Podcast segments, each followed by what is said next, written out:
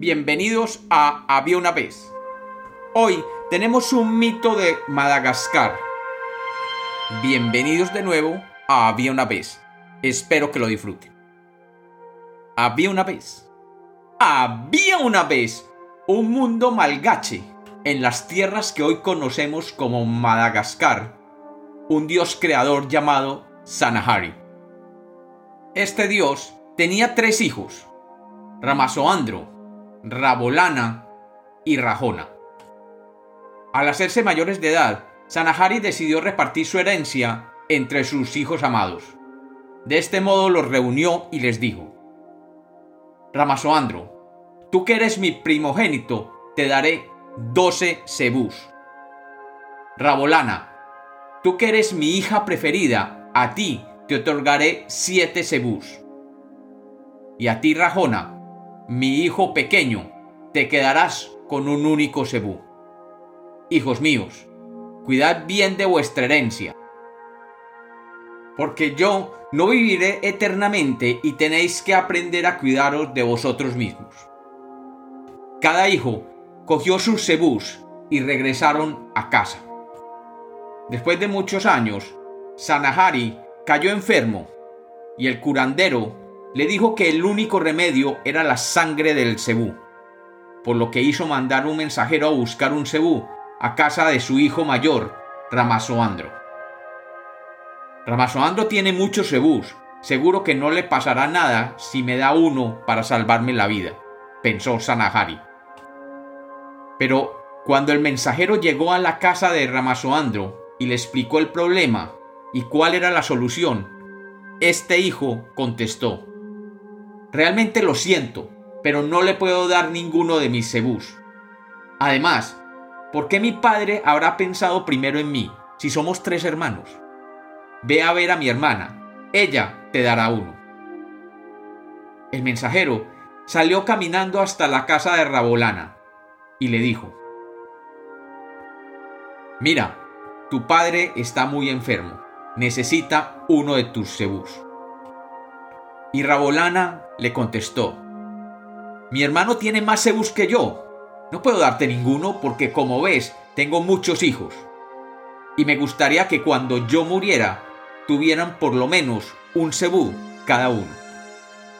¿Por qué no hablas con Rajona? Estoy seguro de que él te dará lo que necesitas. El mensajero llegó entonces a casa de Rajona y le contó que su padre estaba muy enfermo y que su único remedio era la sangre del cebú. Rajona inmediatamente le contestó, ¿Y cuál es el problema? Ahora mismo te daré mi único cebú. De hecho, te acompañaré al palacio porque no quiero que mi padre muera. Y al llegar al palacio, el curandero preparó el remedio y el enfermo se curó.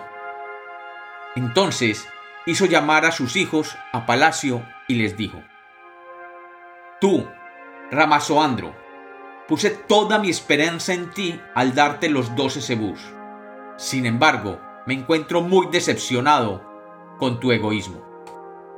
Y tú, Rabolana, eres una buena madre ya que has pensado en el futuro de tus hijos, pero te has olvidado de que yo soy tu padre y que me estaba muriendo. Y en cambio tú, Rajona, me alegra saber que no me guardas rencor por haberte dado un solo cebú. Tu generosidad me ha salvado la vida.